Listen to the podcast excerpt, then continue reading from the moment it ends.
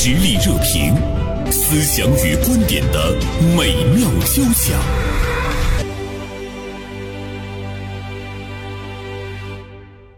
今天我们来和大家呢说一位丑出圈的旅游局的局长，呃，是怎么回事呢？在去年的十月二十六号啊，为了推介当地的银杏谷景区，湖北随州市的文旅局局长谢伟呢，在抖音上发布了一条短视频。在这个视频中呢，他一袭白衣长袍，在银杏树下舞剑下棋喝酒，却因为他的发饰潦草和略发福的身材，被网友吐槽辣眼睛、丑出圈。其实呢，他这个拍过编钟、大红山、明月湾、银杏谷呢，是他发布的第二十条视频。他没有想到自己因为这条视频呢丑出圈。呃，目前呢，因为他的这个丑引起了广大网友的关注，但是我们也看到了，他也越来越受到了广大网友的一个接触啊，呃，就接受啊。那么我们怎么样来看旅游局长的？为自己所在的家乡，呃，所在的这个城市来拍呢宣传的这样一个短视频，而且呢，我们也注意到呢，呃，谢伟其实呢，他在某种程度上来说也受到了小小的一个这个网暴啊。那么他是怎么去应对的？今天他依然非常镇定，依然呢是要为呢当地的这个景区的推荐呢走下去。那么我们今天呢就在聊聊这件事情。介绍一下我们今天的节目嘉宾，大连晚报名笔视线今天的执笔人徐锦，还有一位呢是来自于辽宁师范大学心理学院的孙文玉教授。那么说到呃这样的一件事情，徐锦呢也是做了一个特别的这个关注哈啊，当时你看到谢局长的这个视频的时候，你是什么感觉？其实我这个人平时是不看抖音的哈，然后当时因为这个实在是太过于铺天盖地了，然后你不想看他也会看到。而且对于我来讲，这个谢局长当时给我留下最深的印象是我当时感叹他，我觉得哎呀，真是生不逢时啊！因为他前面刚刚有那个四川甘孜州的那个刘洪局长，那个刘洪局长实在是牵着马，那个大侠风范实在是太帅了。相对比，然后这个紧接着谢伟局长就出圈了，然后谢伟局长就是那样一个啊胖胖的样子，然后发套也特别不合时宜，是，然后就一下子遭到了群嘲。哎，我当时就。印象非常深，这两个对比。你当时觉得他丑不丑？我当时在心里每天都嘲笑他，而且我当时 我我我可能还说了一下，我说文旅局长都这么卷，这样真的好吗？对，是。现在文旅局长拍这个视频宣传呢，呃，自己家乡的这个风景，目前来说的话呢，已经是一种时尚了哈。一方面觉得好像是，哎，你看这个政府官员都动起来了，他不像以前这个正襟危坐的，就是他已经走进了老百姓，你觉得非常好。另一方面呢，就是。那句老话就是第一个把姑娘比作花的是天才，后边的就都是庸才了。对你就会觉得，哎，你们怎么就这么没有创意？而且当时这个谢局长爆出来的时候，我在心里暗戳戳的就会想，我想那我们要看看自己的条件再去扮大侠嘛。其实我当时是一种，哎呀，看热闹呀，或者有点嘲笑啊，就就有点这样的心态。可能笑过了，对我来讲也就过了这个事情。哎，我也就把它给忘掉了。为什么这次会写到他呢？是因为那天正好看到了这个澎湃视频号对他的一个采访，哎，一下子就刷新了我的那个认知。而且呢，我我当时看到那个视频的时候，我就在想，哟，这个局长是不是他是专门的这样的一种丑态来博得大家的这个眼球？老师，你看到过这个呃谢伟谢局长的这个视频吗？您看到过吗？呃，看到过，看到过。随州的这个文旅局长的这个视频呢，可以说。呃，反而非常的火爆，因为在全国，呃，各个文旅局长纷纷上台，这个展现自己的文艺才能的时候，这个，嗯，谢伟在这个群体当中反而显得被嘲讽丑到出圈儿。其实谢伟本身来说的话呢，他也有着比较大的压力。呃，我觉得他哎特别的真诚，反而呢为他的这种勇气来鼓掌了。啊，对，嗯，看到他之后，我当时就特别触动我。哎，我一看第一印象，我觉得他也。不丑呀，是啊，他是一个长相非常周正，而且一看就很憨厚的。我第一个反应是这个，我想，嗯，他不丑。然后紧接着再看下来之后，哎，我觉得就像你我，就是一个特别普通的一个平凡人，就是很真诚的就说出来我当时的那些彷徨呀，甚至内心的那些纠结呀，或者那些可能有点社恐了，在网上就这种，对他展现的非常真实啊，你就一下子就觉得、呃特别理解他，对啊，我一下子印象就转变了，而且呢，你你不会觉得他是一个官员，你也不会觉得他是一个不管是丑出圈还是美出圈的这样一个网红，你觉得他好像是跟我们都一样，也会面临着各种各样的这个压力呀、也会有他的这个困惑呀。孙老师，刚才我们说到说，哎，特别佩服他的勇气哈。我们看到呢，他曾经对他的视频下两千多条的这个评论来进行一一的回复和这个解释。我当时看到哇，好大的一个工作量啊！你怎么看他面对网友的嘲讽的这个心态？昨天袁生您跟我说这个问题的时候，呃，我很愿意接纳这个话题，是因为我确实是有感而发。哦，因为在嗯、在最近的这个我接触到的一些事情当中呢，我也确实很触动我。呃，要提到文旅局长这个职位，因为我大学同学同宿舍的一个姐妹啊，她就是咱们辽宁某一个市的文旅局长。呃，因为我亲眼看到他为了这个开拓本地的这个文旅事业，可以说是殚精竭虑，四处走访，呃，出谋划策，甚至是呢，我都参与了他的这个工作的这个谋划当中。呃，那么作为这个文旅局长呢，其实每个人不是每个人都适合做主播的，有的是这个 长相帅气，呃，可能得到大家的这个赞扬，比如说那个甘孜四川甘孜州那个啊，很帅气。还有这个嗯，鄂伦春的有一个呃女文旅局长拍了一个写真，也很漂亮啊。呃，但是这个憨厚朴实的这个，可能只是一个普普通通的公务员，但是却要潮流当中去，不得不去扮演一个拙劣的主播的时候呢，其实他内心是非常无奈的。你可以说他从众，也可以说呢，他是一种工作的责任使然，确实是身不由己的哈。如果从他身边的人来看呢，就觉得哎呀，确实挺难为他的。我有一位书法家朋友啊，他最近开了一个视频号，他是一个非常有才华的，而且大家都非常呃敬佩的这样的一位书法家。当他在视频号上频繁的出现一些他自己写字的这个视频的时候呢，我们以为是下面会有很多的赞扬，但是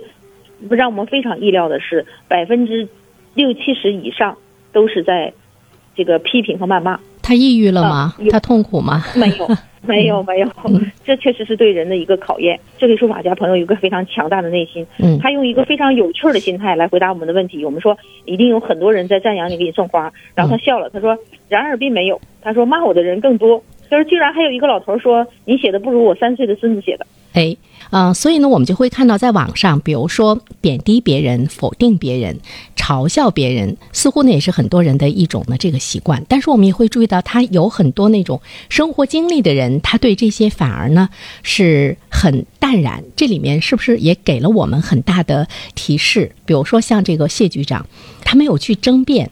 慢慢的，他不把它当回事儿了，他还依然的呢去做他该做的事情。于是我们就会看到呢，网上的这样的一种声音，反而是风平浪静了。对他没有解释，他当时啊，对他说了，他说我在那个旅游局长在这个位置上，那你不做，你就是不作为。其实每一个平凡的人，我们生活中、工作中，其实我们都有那些压力，都有一些我们必须要去做的事情。难道我们每个人都有那个恰到好处的那个？那个天分嘛，我们每一个点子都是一个非常棒的点子，都会得到老板的表扬，然后都会做得非常对，不是这样的。我们很多时候，我们其实都是在笨拙的前行，然后用自己的那一点点能力，然后去想，可能有的时候发现哦，走一走这条路错了，嗯，然后这个时候我们又会在内心否定自己，对。就跟谢局长一样，他会觉得，你看别人能流利的说话，我说话就都觉得很费劲，嗯，那我们我觉得每一个人都是这样的，但是我觉得就是他的展现出来的这种这种韧劲儿。哎，其实是非常好的，其实就是就是像所有的这种默默的在努力的人，是，呃，两耳不闻窗外声吧，这个声我们把它叫做网络的发声。这个是我们今天很多的这个普通人，我们普通人只要我们接触网络，我们想去展示自己，都必须要具备的一种心理的素质。他现在呢，应该呢是。必须要有的一种品质啊，孙老师，您说在这一方面是不是大多数人意识到了这一点呢？就像我们说，呃，有的时候我们发一个朋友圈，其实我们更多的是想看有多少人赞呐、有多少人关注你啊。如果是悄无声息的，呃，甚至于就被冷冷的放到了一个角落，大多数的普通人，可能包括我们在内，还是有或多或少的一种失落，就是我们对于外界的这种心理的需求，其实在今天来说是需要呢。内观一下自己，就是不要让呃外界的声音赞美也好，否定也好，在你的内心形成那种波澜。这个修炼很重要啊，孙老师。嗯，是这样的。嗯就是之前呢，我有接触过呃一些人，呃，包括一些青少年的抑郁症，他们都有提到过在知乎上被网暴的这个经历。呃，因为这个这个年嗯嗯儿童青少年他们在成长的过程当中，对于外自身的认同感呢，比较介意外界的对他的评价，就是他自我同一性比较差。呃，所以啊，像类似于像知乎这样的可以随便畅所欲言的地方，包括微博比较开放度比较高，还有这个有一些评论，你可以任意评论的这样的空间，都会给他们带来一些影响。嗯，作为我们成年人的话，我们可能要更多的去加强自己内心的修养，意识到这个世界的多元化，要增强我们心理的包容度。呃，就像夫妻之间嘛，吵架也是一种交流，最怕的是那种默默无声的冷战，那么意味着一种忽略。呃，所以说，这个 最可怕的报复不是怨恨，而是遗忘。嗯所以，就是如果网友呃关注到他，无论是给予什么样的评价，正面的也好，负向的也好，想要的我们想要的或者不想要的，它都是一种关注。如果我们用用这种关呃宽容的心态去看待的话，可能就会释然很多。嗯，呃，这个呢，我觉得我们一直在强调，也是我们今天普通人要必须呢具备的呃一种呢这个基本的能力吧。我也把它叫做是一种生存的这个能力，因为我们想获得这个好感，想获得关注，似乎也是人性哈。徐锦，嗯。我看你经常发这个朋友圈，比如说会讲这个孩子的可爱呀、会讲家里出了一些什么样的事情，我特别喜欢看啊。你有需求吗？比如说对外界，呃，我可能。并不是主要是对外界的需，因为我的孩子们都非常喜欢看。从出生了之后，我就给他们一直做那个微信书、日记啊啊，对，嗯。这个每年的朋友圈我会给他做出来的，做成一本书。嗯。然后他们两个现在每天就最喜欢看的书是我这个这几本一年一年的，他就会总看他们小时候的事儿，所以这也激励了我。正常是说四年级现象嘛，四年级以后的孩子不应该出现在朋友圈里了，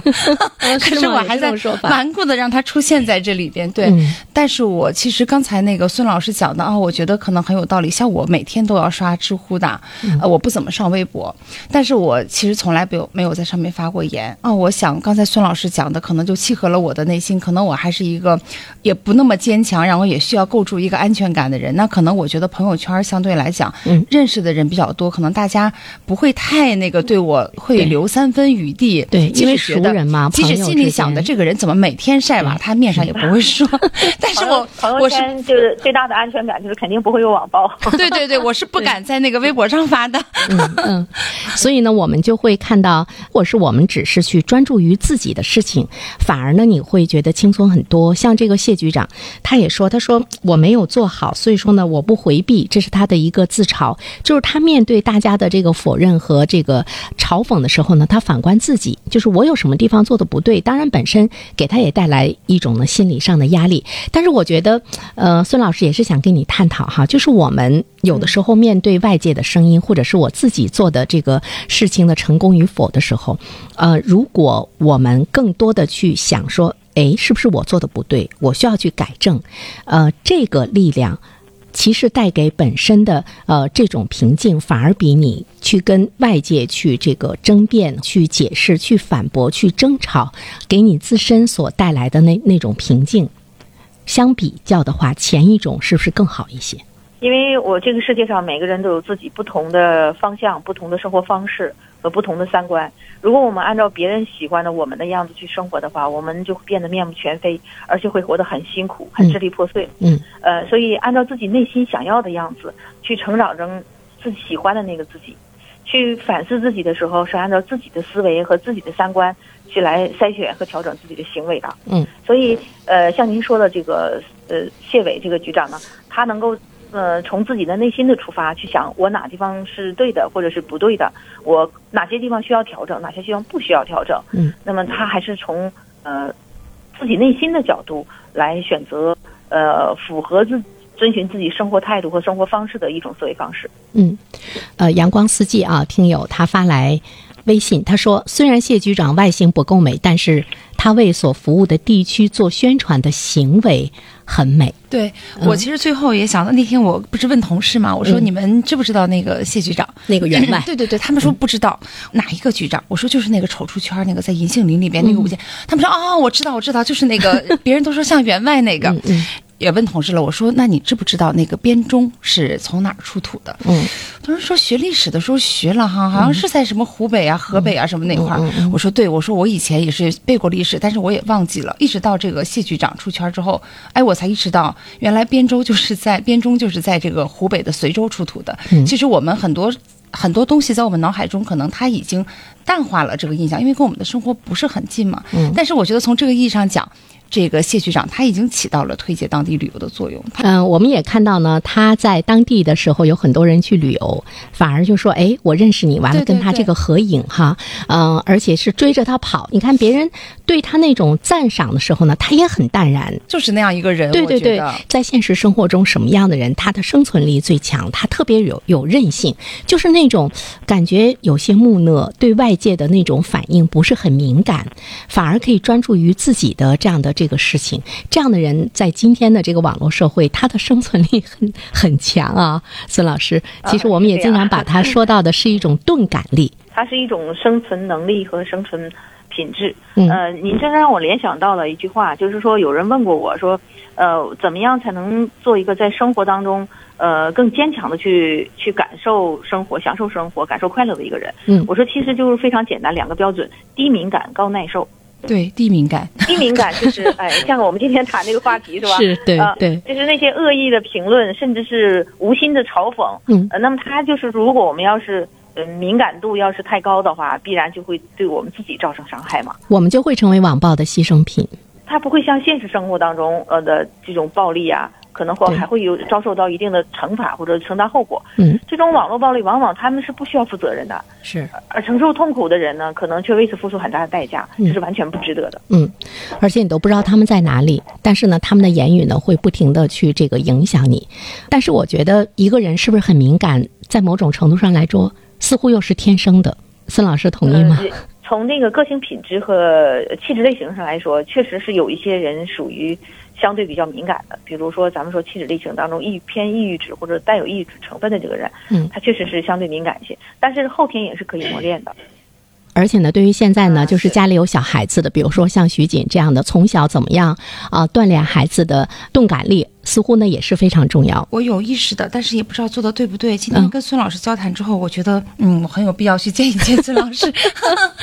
我觉得我女儿就比我儿子他，嗯，我觉得我女儿就比我儿子会从小就敏感一些的很多问题上。那我就嗯经常也不知道自己做的对不对，但是我会去跟他们说，那很多事情并不重要呀，怎么怎么样的。像我也会，呃，跟他们可能传递出来，别人怎么看这个事情不重要，嗯嗯你自己觉得开心呀，你自己觉得快乐，对你觉得是对的，它就很重要。对，那我也会传递这种，但是在具体的实操过程当中，嗯，那对不对，那就有待于商榷了。对，其实呢，我们有的时候对孩子说，对别人说，说起来特别的轻松，但是到我们身上的时候呢，你反而又会呢成为困扰你的一件事情。有的时候孩子他是面看你怎么样去应对外界的一些言语，看你是不是受外界的影响，哎，从我做起还是很重要的。我我对啊，们就袁生您说的这个，这个我还是比较认同的啊。嗯因为儿童在成长过程当中，他这个采用的学习方法的第一条就是观察法。嗯呃，观察之后是模仿。嗯